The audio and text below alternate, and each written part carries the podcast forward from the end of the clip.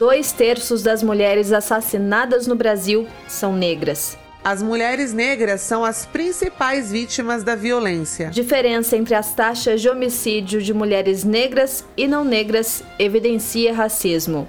Mortes de mulheres negras aumentam em 54% em 10 anos. Brasil tem 13 homicídios de mulheres por dia e, segundo o Atlas da Violência, a maioria das vítimas é negra.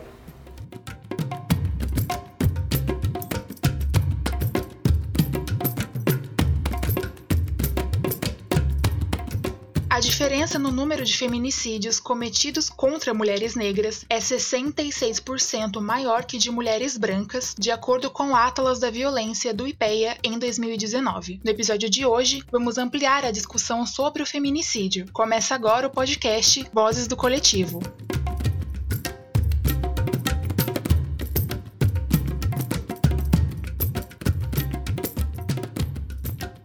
Olá, sejam bem-vindos ao Vozes do Coletivo, o podcast que vai ampliar as pautas dos movimentos e lutas sociais. Eu sou Larissa Sotero e aqui comigo está Marina Vasques. Nessa série especial de três episódios, vamos conversar e entender sobre o feminismo negro e suas interseccionalidades. No episódio de hoje, discutiremos sobre o feminicídio, a partir do olhar e da vivência da mulher negra. Para nos ajudar a compreender esse cenário, nós estamos recebendo a Juliana Marques, do coletivo Mulheres Negras Decidem. O coletivo nasceu como um movimento para criar espaços políticos e seguros para as mulheres negras. A importância é justamente trazer a demanda e o posicionamento dentro de pautas tão machistas e racistas da política. Seja muito bem-vinda, Juliana. Muito obrigada por somar aqui na nossa conversa. Você pode se apresentar e falar um pouquinho sobre você para nossa audiência. Oi, Marina. Oi, Larissa. É, obrigada pelo convite, por, por, poder participar né, do podcast. É, meu nome é Juliana Marques, eu sou do Rio de Janeiro, né, sou uma das cofundadoras do movimento Mulheres Negras Decidem, né, que nasce em 2018 com uma perspectiva de pautar a questão da subrepresentação de mulheres negras dentro dos espaços de tomada de decisão, né? Sobretudo nos espaços institucionais, que para a gente é, são é, espaços, na verdade, que podem garantir aí realmente efetivos avanços, né, com relação a questões de direitos, né, para as mulheres, para é, o povo preto também. É, eu sou formada em estatística, né, e a minha contribuição no movimento passa muito é, para uma perspectiva de como a gente pode pensar né, o uso de dados, na verdade, para poder criar outras é, narrativas sobre as mulheres negras, né, sobre como as mulheres negras, na verdade, podem ser realmente é, a solução né, para essas é, questões de desigualdades sociais que atravessam né, de forma mais aguda né, a vida dessas mulheres. Né? Então, a, a premissa é de que, é, sim, mulheres negras são a base da, a base da pirâmide socioeconômica, né? É, mas que também por vivenciar né, essas opressões aí de forma interseccional, de forma mais extrema, elas também é, podem trazer as soluções que são mais é, complexas também para esse cenário que a gente vive atualmente. Os números do feminicídio no Brasil sempre foram bem assustadores, mas agora com a pandemia, estamos observando um agravamento da situação. Segundo o Fórum Brasileiro de Segurança Pública, houve um aumento de cerca de 22% de casos no primeiro semestre de 2020. Como podemos ajudar as mulheres nessa situação? Marina, é, sem dúvida esse cenário né, atual no contexto da pandemia, ele nos ajuda a ancorar um pouco o entendimento né, de que a violência contra a mulher ela é estrutural porque a gente vive né, numa sociedade machista, né? E as violências que ocorrem contra a mulher né, no âmbito privado, muitas vezes, ainda pelo senso comum, são tratadas como conflitos que deveriam ser mediados pelo uhum. casal, quando na verdade uhum. não são. Né? É, porque, por exemplo, companheiros né, e ex-companheiros, familiares, amigos, conhecidos ou vizinhos, eles. É, foram responsáveis, por exemplo, por 68% dos casos de violência física e 65% dos casos de violência psicológica né, sofrida por mulheres é, no estado do Rio de Janeiro em 2016. Né, e exemplificando essa, essa questão. Né? Então, é, não é não é desconectado né, esse, essa violência né, acontecer só no âmbito privado. Ela acontece, na verdade, justamente no, no âmbito privado, é onde ela mais acontece. Né? E, e, na verdade, né, é, os homens eles respondem né, com violência a questões que, no geral, passam por problemáticas sociais e que no caso né, do contexto da pandemia a gente pode destacar, é, por exemplo, a questão do desemprego, né? Então, é, nesse sentido, eu acho que a autonomia econômica das mulheres, né, ela já foi demonstrada por diversos estudiosos como sendo um, um, um fator assim imprescindível para romper com os ciclos de uhum. violência, uhum. né? É, e trazendo assim agora mais diretamente como a gente pode ajudar, né? Eu vou assim trazer mais pro, pro âmbito mesmo da questão da lei, né? E aí eu vou destacar aqui um projeto também num contexto do, do, do Rio de Janeiro, da deputada estadual Dani Monteiro, é, de 2019, que foi um projeto que garantiu o funcionamento contínuo das delegacias de atendimento à mulher, né, das DEANs, e aí, inclusive, nos sábados, nos domingos e feriados, né? É, aberto atendimento. E que também traz uma, uma obrigatoriedade, né? Que é no caso dos, é, dos plantões, né? Dos núcleos de atendimento à mulher, os atendimentos específicos de denúncia relacionada à Lei Maria da Penha acontecer em salas reservadas. Né? Então, assim, isso é, garante e que as mulheres possam ser acolhidas, né, entre outras coisas, e que é, é uma ajuda é, específica que está pautada assim no âmbito da lei nesse caso, né, como podemos ajudar, Sim. mas que é um exemplo, é, eu acho que muito concreto de como o, o Estado está né, tá envolvido diretamente nessa, nessa ajuda. E aí é, o, os cidadãos de forma mais indireta, né, trazendo aí é, os cidadãos de forma mais indireta, votando em pessoas, na verdade, que são comprometidos com essa pauta e entendem, na verdade, a importância desse tipo de é, desse tipo de equipamento, né, funcionar de forma contínua né, para atendimento das mulheres em caso de violência. Eu acho que isso até emenda um pouquinho no nosso próximo assunto, que é como o contexto socioeconômico e político em que a mulher está inserida se torna um agravante nas situações de violência. Sim, Larissa, é, realmente o contexto socioeconômico é, se torna um agravante porque é, é mais difícil para as mulheres interromperem, na verdade, esses ciclos de violência, né? Porque a questão econômica, ela realmente é uma questão que é, faz com que muitas mulheres acabem se submetendo, né, é, aí por mais tempo a contextos de lares onde o companheiro, né, é, agride ela de forma, enfim, física, psicológica, né? Então, é, sem dúvidas, o contexto socioeconômico dessa mulher, é, ele é um agravante para situações de violência.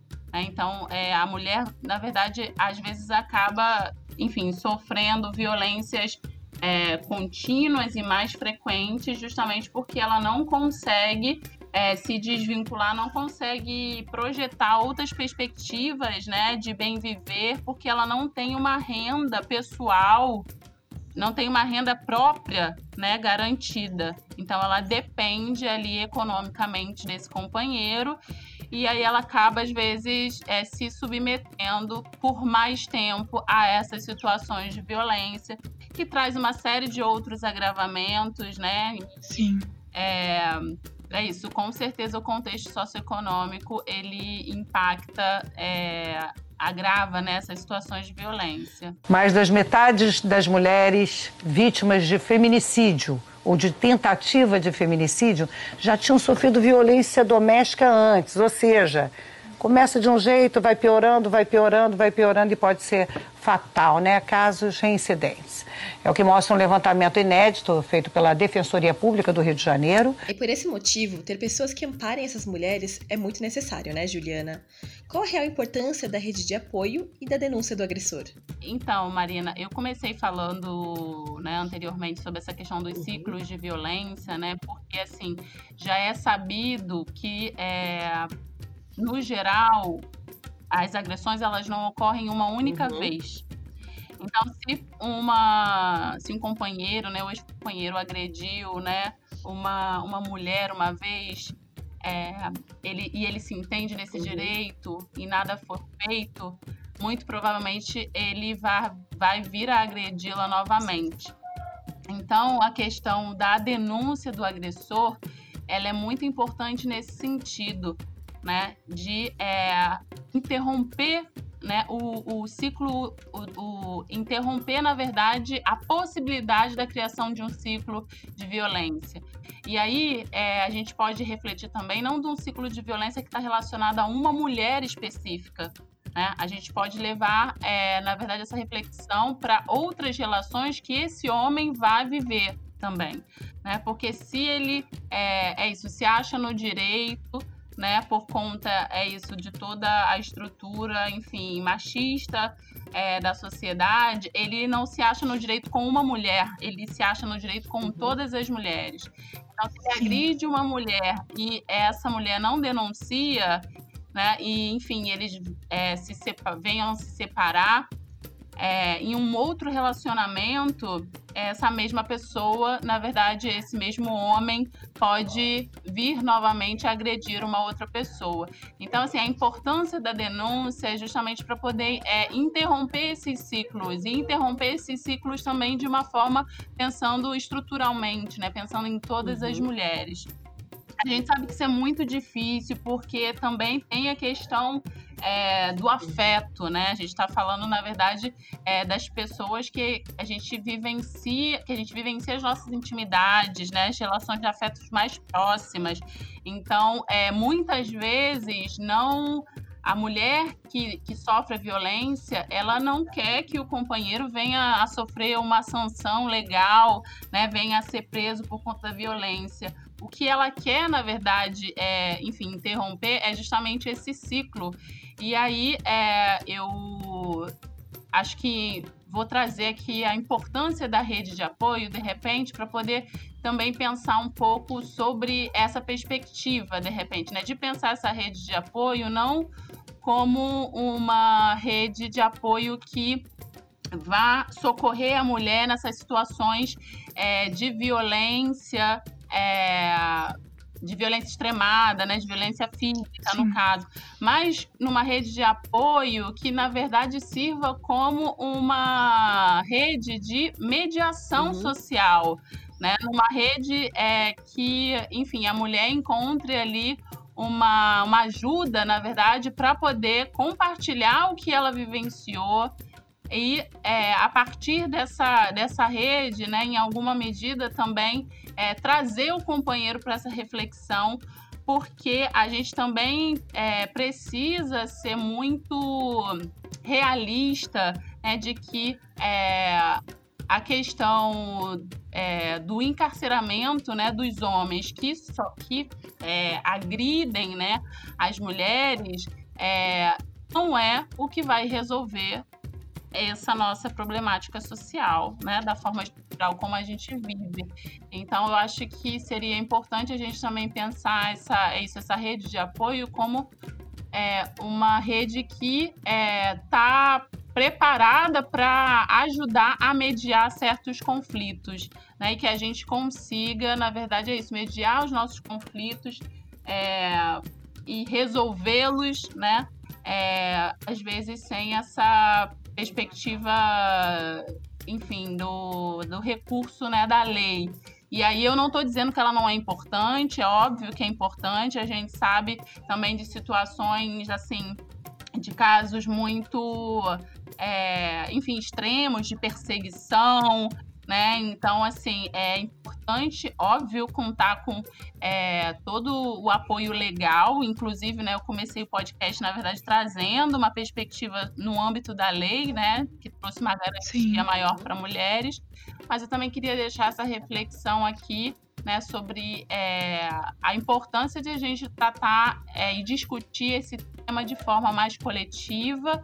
É, e aí tem um grande desafio óbvio, que é o convite a todos os homens também para participarem desse debate e dessa rede de apoio que pode vir a ser um horizonte assim mais real né, sobre uma forma de resolver essa questão. O número de assassinatos de mulheres aumentou nesse ano em relação ao ano passado. E no primeiro semestre desse ano, 1.890 mulheres foram assassinadas em todo o país. Isso dá um aumento de 2% em relação ao ano passado. Desse total de assassinatos, 631 são feminicídios, que são aqueles casos que a mulher é morta apenas pelo fato de ser mulher, geralmente por conta de ciúmes do marido, porque está querendo se separar. No caso das mulheres negras, o número de homicídios aumentou 54% em 10 anos, de 2003 a 2013. No mesmo período, o de mulheres brancas diminuiu 9,8% mais de 50% dos casos de feminicídio foram cometidos por familiares, sendo que em 33% o crime foi praticado pelo parceiro ou ex-parceiro. A gente falou aqui anteriormente que no primeiro semestre teve um aumento no número de feminicídios. Eu acho que é muito importante a gente abordar nesse momento como é que a gente pode cobrar dos órgãos públicos é, políticas e ações que vão ajudar a gente a reverter esses números. Sim, eu acho que é, a forma mais direta da gente incidir assim nessa questão, né, a partir da, da atuação, né, das pessoas que estão aí no, ocupando cargos no governo é entender que nós somos responsáveis, na verdade, por colocar muitas pessoas, muitas dessas pessoas nesses nesses espaços, assim, né? Então, aí eu acho que volta aqui a questão da gente entender, né, que sem dúvida a gente precisa pensar é, como que a gente busca né, candidatos Sim. e candidatas que são comprometidos com essa pauta e pensam ela realmente de uma forma mais integral, né, com alguns dos elementos que eu trouxe aqui, né, passando pela questão econômica, autonomia da mulher, passando pela questão é, da garantia né, legal nos cenários que, que realmente são necessários, né? É, de melhores garantias legais e passando é, também né, por esse debate sobre a questão é, do, do encarceramento, né, do autoencarceramento que a gente já tem. Então, como que é, também outras propostas né, é, podem é, ser na verdade, feitas por pessoas que estão ocupando esses lugares, né? pessoas que estão ali no legislativo e no executivo, né? É, pensando essa questão é isso de uma forma mais integral possível, né?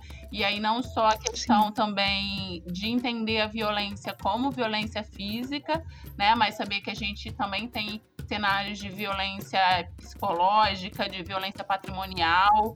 Então acho que é entender o, a necessidade de é, eleger pessoas que dominam esse debate, que entendem, na verdade, essa problemática de uma forma mais, é, enfim, integral possível, né? Todos os atravessamentos, as questões de interse interseccionalidade, né, especificamente, é, e, e como que é isso, mulheres, mulheres pobres, mulheres, mulheres pobres, mulheres negras são as mulheres que, na verdade, acabam é, sofrendo os maiores é, agravamentos com relação a essa problemática social, né?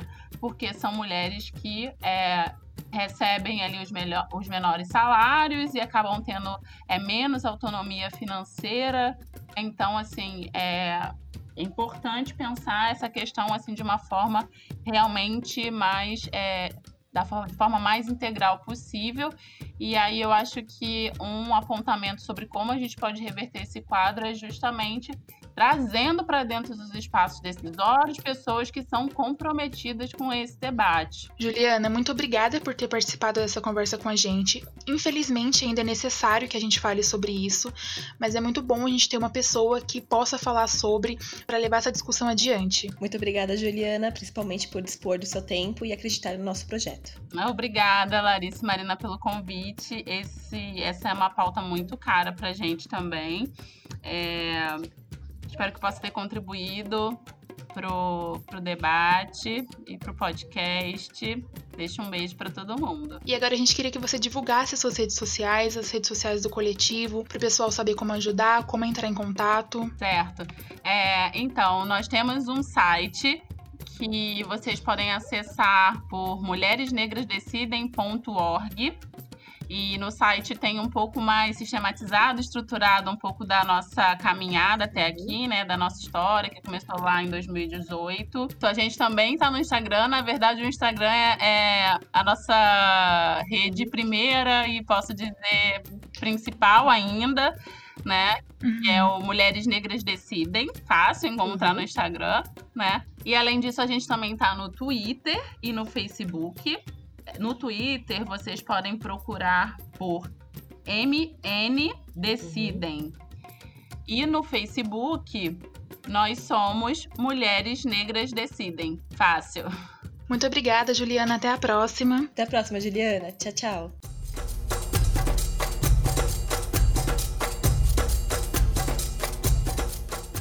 Nessa segunda parte do episódio, vamos conversar com a ativista Fernanda Curti. A Fernanda é estudante de direito, feminista negra e atua na pauta política em busca de mudar os posicionamentos tão machistas e racistas da área. Seja muito bem-vinda, Fernanda. Muito obrigada por fazer parte dessa discussão com a gente.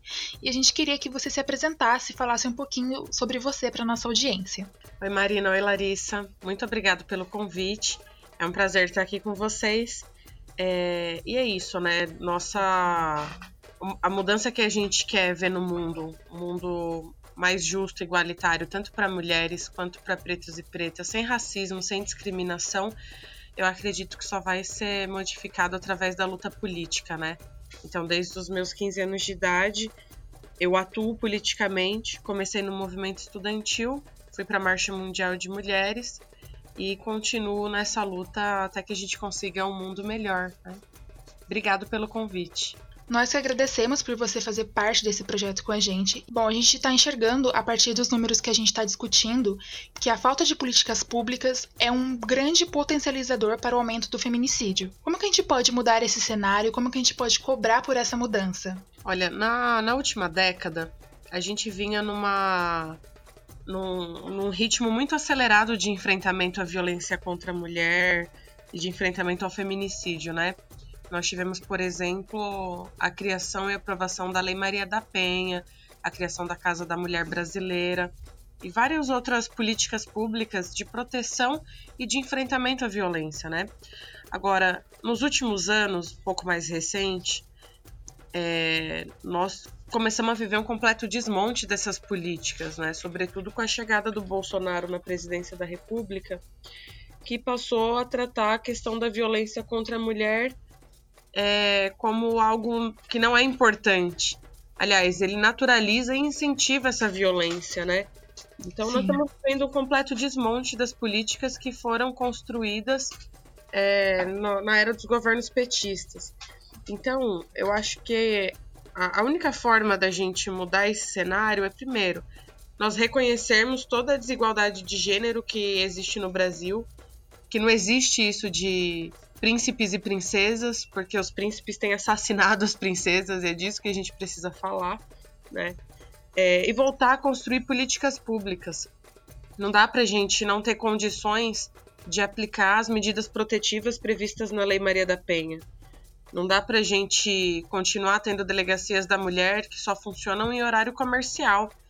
Olha, a maioria dos casos de violência acontecem à noite, né, e aos finais de semana. Ou seja, as mulheres que são agredidas precisam esperar até o dia seguinte para pedir socorro. Isso é absurdo demais, né? É, inclusive aqui no estado de São Paulo, a Assembleia Legislativa já tinha aprovado o funcionamento 24 horas das delegacias da mulher. Aí o João Dória, quando chegou no governo do estado, ele vetou esse projeto e impediu o funcionamento. Então eu acredito que só através de políticas públicas que enfrentem os reais problemas, a gente consegue mudar esse cenário, né? E que é isso, é ter delegacia 24 horas, é criar as condições das medidas protetivas, ter a casa de passagem, ter aluguel social para mulheres vítimas de violência. Porque não dá para denunciar e voltar para dentro de casa com o agressor, né? Sim. Tirar essa mulher de dentro da casa. Então eu acho que é mais ou menos por aí. Como que a gente vai denunciar se a mulher não tem uma rede de apoio, né? Exato, exato. E não só a rede de apoio, né? A gente precisa falar de emprego e de renda. Um dos maiores motivos que fazem as mulheres permanecerem no ciclo de violência, infelizmente, é a dependência financeira. Então, Sim. precisa ter emprego, né? De cada quatro mulheres que sofrem violência doméstica, uma não denuncia o agressor porque depende financeiramente dele. E transpor essa barreira é uma das maiores dificuldades delas. Como o machismo está ligado ao feminicídio e como isso reflete na mulher negra? Apesar de já estarmos em 2020, ainda é necessário reforçar a ligação desses dois termos. Nós vivemos no século 21, mas ainda hoje o racismo ele é muito forte, muito presente, né? Isso porque é, com a falsa abolição nós não tivemos nenhum processo de reparação social com o povo que foi escravizado nesse país e muito menos foram inseridos para dentro das políticas públicas, né? Então a gente acaba enfrentando ainda toda essa desigualdade racial. Alguns dizem que existe democracia racial no Brasil, mas é uma grande farsa, né? Agora, o, o machismo ele se estrutura em cima da lógica de que o gênero feminino ele deve ser submisso ao gênero masculino, certo? Uhum. Então, isso em todos os aspectos, seja no mercado de trabalho, mas principalmente nas relações sociais, prioritariamente nas relações dentro de casa, né? Então, é muito comum é, nós mulheres sofrermos assédio na rua ou dentro de casa, é, ser forçada a uma série de situações que a gente não, não quer, né? É, e quando a gente reage a essas situações, geralmente elas são. A consequência é a violência. Uhum. É, então, por exemplo, o, o, maior número de casos de feminicídio acontece com o fim de relacionamentos. Né, dos homens não aceitarem de forma alguma quando uma mulher não quer mais manter uma relação. Né, começa um processo de perseguição até assassinar essa mulher. Ou então, nos casos de violência doméstica, quando as mulheres denunciam é, e acabam voltando para casa e são assassinadas por terem denunciado. Ou seja, o que eu falei agora da gente criar condições de que essa mulher não retorne também é por isso. Uhum. Né? Porque se retornar com uma denúncia na mão, ela vai ser assassinada. Então acho que essa essa lógica ela tá estreitamente relacionada com essa lógica machista de submissão do gênero, né? Agora, isso é muito maior com as mulheres pretas, inclusive tem um dado que mostra que nos últimos anos, enquanto os casos de feminicídio em relação a mulheres brancas têm diminuído, os casos em relação às mulheres pretas eles têm aumentado é, drasticamente. Uhum. E isso tem a ver também com as condições socioeconômicas de onde estão localizadas essas mulheres, né? Geralmente esses casos acontecem, na realidade acontecem em vários lugares, né? Mas a gente vê um número maior acontecendo nas periferias, que é onde majoritariamente as mulheres pretas se encontram. Então, não tem como a gente fazer uma discussão sobre enfrentar a violência contra a mulher se não tiver também a discussão de gênero, né? Nós mulheres pretas, além de enfrentar o machismo, nós também enfrentamos o racismo. E não olhar para essas questões significa continuar legitimando toda a violência e todos os assassinatos que as mulheres pretas são submetidas, né? E que mulheres negras, mais pobres e de periferia acabaram sofrendo mais essa violência. Os dados disponíveis mostram que 73% das mulheres assassinadas nesse primeiro semestre agora no país foram negras. E aqui nós estamos discutindo justamente dentro do cenário e da vivência da mulher negra. O feminicídio acaba sendo uma decorrência da violência sofrida por conta da hipersexualização e objetificação do corpo negro? Também. Não só, mas também. Uhum. Porque é, é isso, né? Historicamente, as mulheres pretas não, não eram as que pegava na mão e casava, né? Sim. O período escravocrata deixou esses resquícios muito fortes. É, tem essa questão da hipersexualização, não à toa que é, as, maior, os maiores casos de estupro também acontecem com mulheres pretas, é, que é, uma, é um dos braços dessa violência, né? Ela pode acontecer dentro e fora de casa. Né? Mulheres que são estupradas na rua geralmente também são assassinadas em seguida, né? Uhum. Então, tem a ver também, mas não só. Nós já falamos sobre a importância das políticas públicas, né? Mas você é candidata a vereadora na sua cidade. Eu acho muito importante a gente ressaltar a importância de termos pessoas que nos representem dentro da política, que olhe para, entre aspas, as minorias. Isso é fundamental. Sabe por quê? Nós não somos minoria. Nós mulheres somos maioria da população brasileira. Nós pretos Sim. e pretas somos maioria da população brasileira. Nós só somos minoria nos espaços de poder. Então, essa distorção da democracia que nós precisamos resolver. Enquanto nós não tivermos essa representação, né, tanto de mulheres quanto de pretos e pretas nos espaços de poder, nós vamos continuar achando que vivemos numa democracia racial. Nós vamos continuar sendo enganados de que existe igualdade de gênero. Ou seja, nós precisamos ocupar esses espaços para apresentar uma agenda política que faça sentido com as nossas vidas, né? Que enfrente para valer é, todos os problemas sociais que, que a gente enfrenta. Então é isso, precisamos ocupar os espaços de poder, inclusive Sim. que é um debate da defesa da democracia, né? Eu acredito que enquanto Sim. a gente não tiver todo, todos os segmentos sociais, todos os grupos sociais representados proporcionalmente à sua existência nos espaços de poder, não existe democracia. Então, esse é um dos motivos que me fez decidir disputar a eleição desse ano aqui na minha cidade, que inclusive de 34 cadeiras, só tem quatro mulheres lá dentro e apenas uma mulher preta, ou seja, é uma grave distorção, né? É porque todo, todo o racismo do Brasil é, ele também construiu alguns estigmas e alguns símbolos para nós mulheres pretas, né? Por exemplo, ninguém chama uma mulher branca de barraqueira. Vocês já repararam nisso? Sim. Nunca tinha esse, reparado, mas é verdade. Esse é um adjetivo que só é empregado para mulheres pretas. A tal da nega maluca. Né? Ninguém chama uma mulher de branca maluca. Então, é, tudo isso são são é, adjetivos bem racistas que só são empregados a mulheres pretas. E na lógica de, de nos desqualificar, né? E na política, oh, gente, isso é muito comum, sabe? Falar que nós somos agressivas, que nós somos barraqueiras, que nós não sabemos conversar. Né? Então, todas as vezes que nós batemos o pé e falamos mais alto, nós somos loucas. Sim. Né? Então, nós precisamos enfrentar isso para valer, porque quando um homem branco ele é mais duro, mais firme, ele é assertivo, né? Ele é firme. Quando uma mulher faz isso, ela é louca, ela é barraqueira. E se ela for preta, aí que esses adjetivos rolam mesmo, né?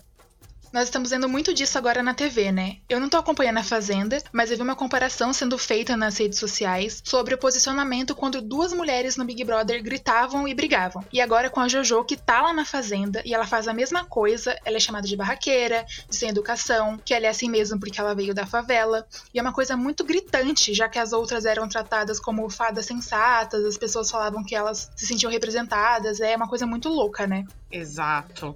Exato. É isso. Mulheres brancas também, fadas sensatas, né? Mulheres pretas, Sim. faveladas barraqueiras. Sim. Sabe, a, a Jojo Todinho tá arrasando. Eu só fui assistir aquele reality show por causa dela. Porque a gente precisa. É, é isso. Eu sei, eu não sou uma pessoa muito ligada nesses realities, mas tem uma das uhum. minhas sendo atacada lá. Eu vou lá dar uma força para ela. Sim. Sim, eu acho que essa importância da conscientização desde criança, né? Para que a gente no futuro não tenha que novamente falar disso, falar o que é violência, ter novamente esse tipo de conversa. É, nós perdemos uma grande oportunidade de fazer isso valer, sabia?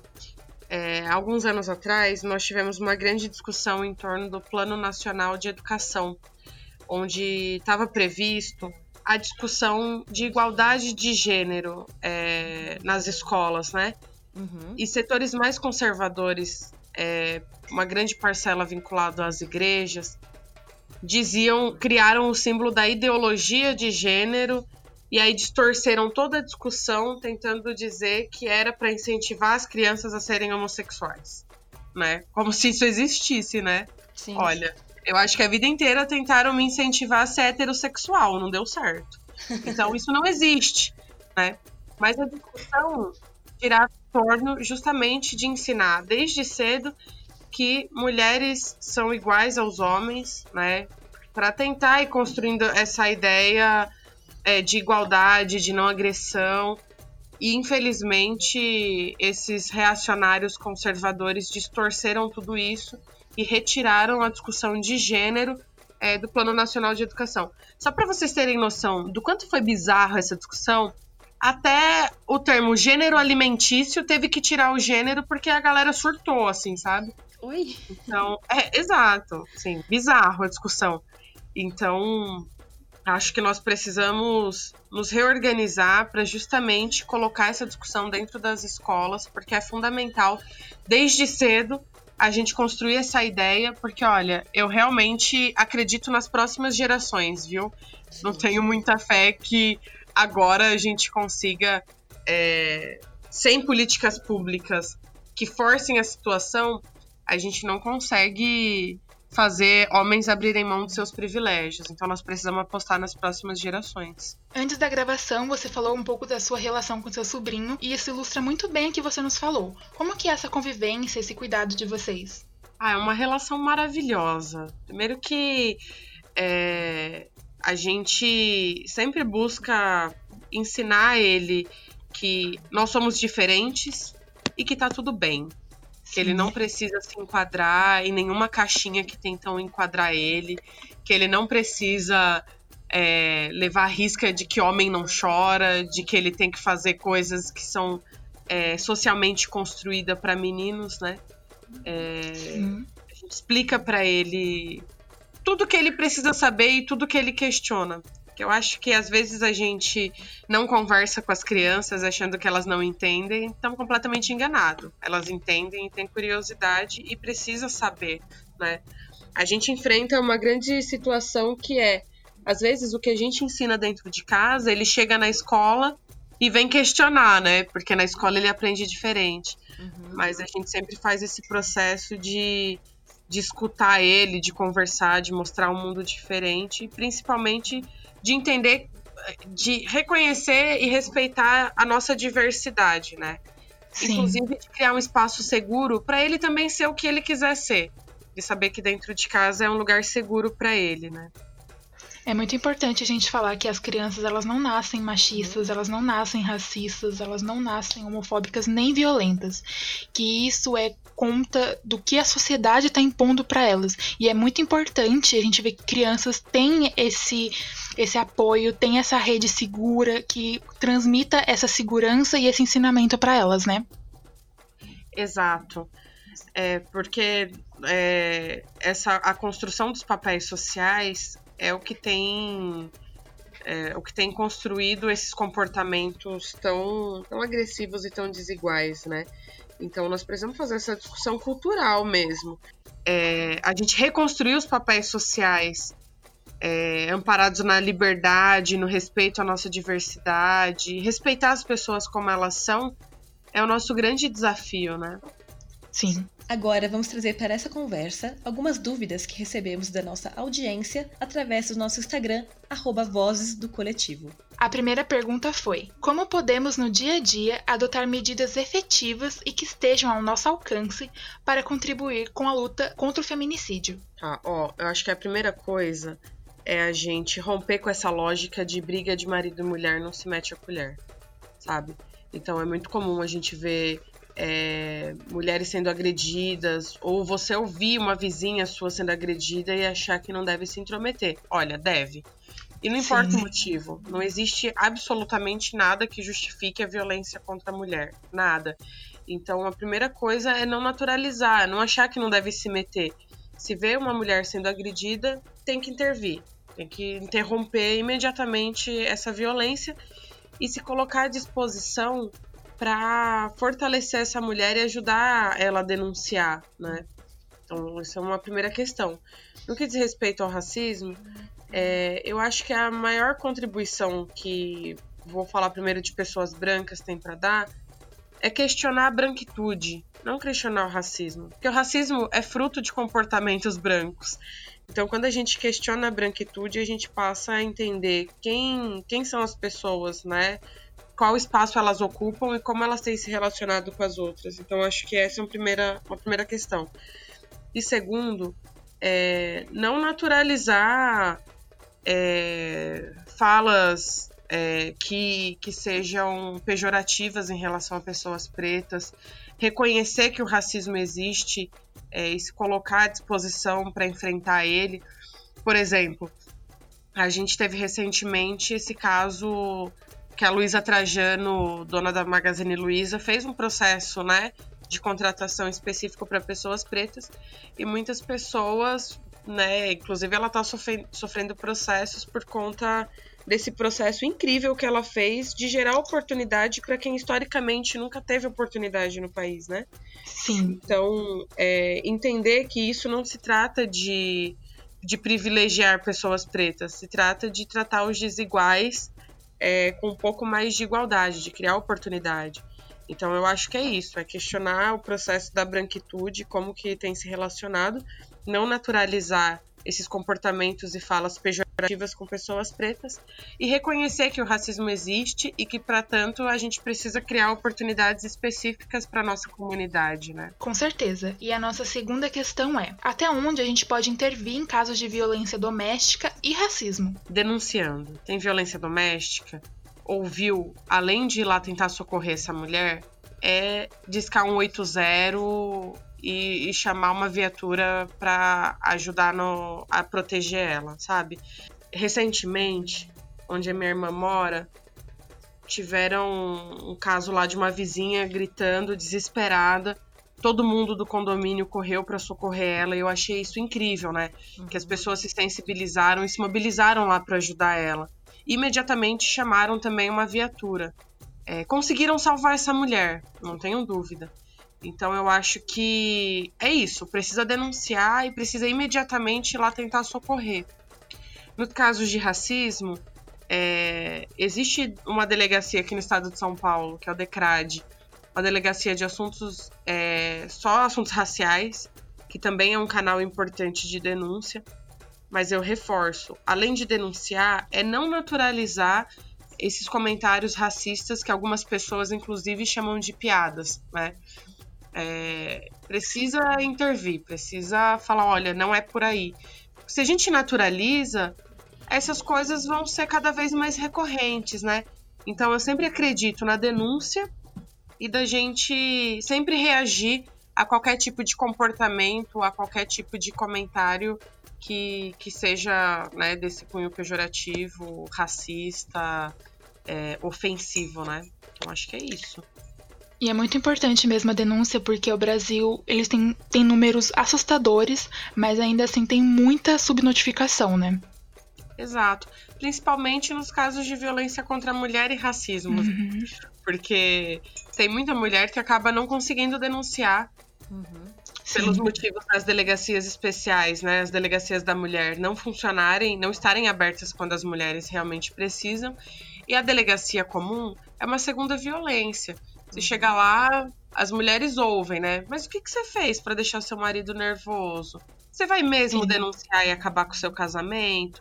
Então, ao invés de acolher e de garantir proteção, você acaba colocando, culpabilizando a vítima, né? Então, tem muita mulher que acaba sendo é, desmotivada a denunciar e tem outras que já nem tem o trabalho de ir numa delegacia, nem, nada, nem especial e nem numa delegacia comum né? Porque sabe que vai ser tratada de qualquer jeito e acaba ficando nesse ciclo de violência que pode ser eterno, né? Ou pode acabar com o feminicídio. Sim. Além de que tem algumas mulheres que, até por conta da, da nossa estrutura patriarcal, estão acostumadas a pensar que esse tipo de comportamento é comum. Não tem esse Exato. conhecimento de que a violência, do que ela passa, se, se trata de uma violência, né? Então também não tem como não desconhece que está passando por uma violência, não vai ter o pensamento de de- denunciar. Exato. E, e também de identificar o que é violência, né? Porque às vezes leva um empurrão e acha, ah, foi só um empurrão. Não, isso é violência.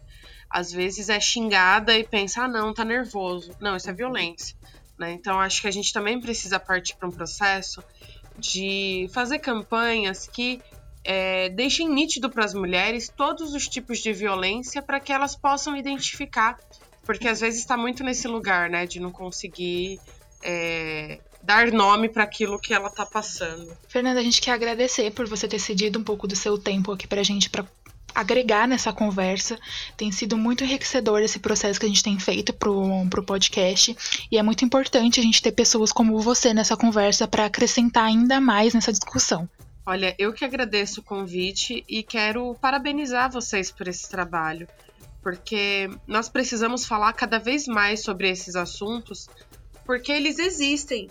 E quando a gente Sim. se omite e não fala deles, eles ficam naturalizados. Então, parabéns pelo trabalho de vocês. Eu acho incrível é, duas mulheres que estão se dispondo a fazer essa conversa e a levar informação para mais pessoas. E eu não tenho dúvida que essa nossa discussão vai ter efeito na vida de outras mulheres. Sejam mulheres que estão passando por situação de violência e não conseguiram identificar, ou sejam mulheres que vão, inclusive, se dispor a, a, a socorrer e a estar junto de mulheres em situação de violência. E também de homens, que eu tenho certeza que existem é, homens que podem ser nossos aliados no enfrentamento à violência. Então, parabéns pelo trabalho e muito obrigada mesmo pelo convite.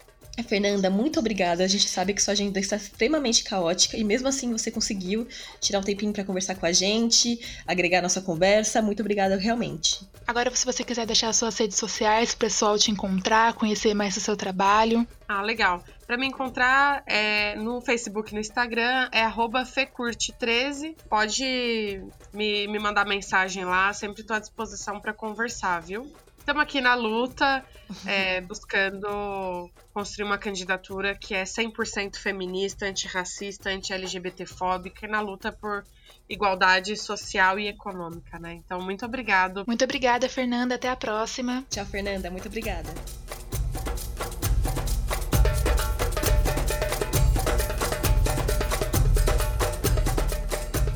Para levar essa discussão além do episódio, nós separamos uma dica especial para você. A de hoje é o site Alma Preta, um portal de jornalismo especializado na temática racial no Brasil. O site é cheio de conteúdo que, além de informar, busca alcançar os anseios da comunidade afro-brasileira. Para conhecer esse trabalho, acesse almapreta.com. Vozes do Coletivo está disponível na plataforma Spotify e Google Podcasts. Você pode nos acompanhar, mandar sugestões e dúvidas pelo Instagram, arroba Vozes do Coletivo.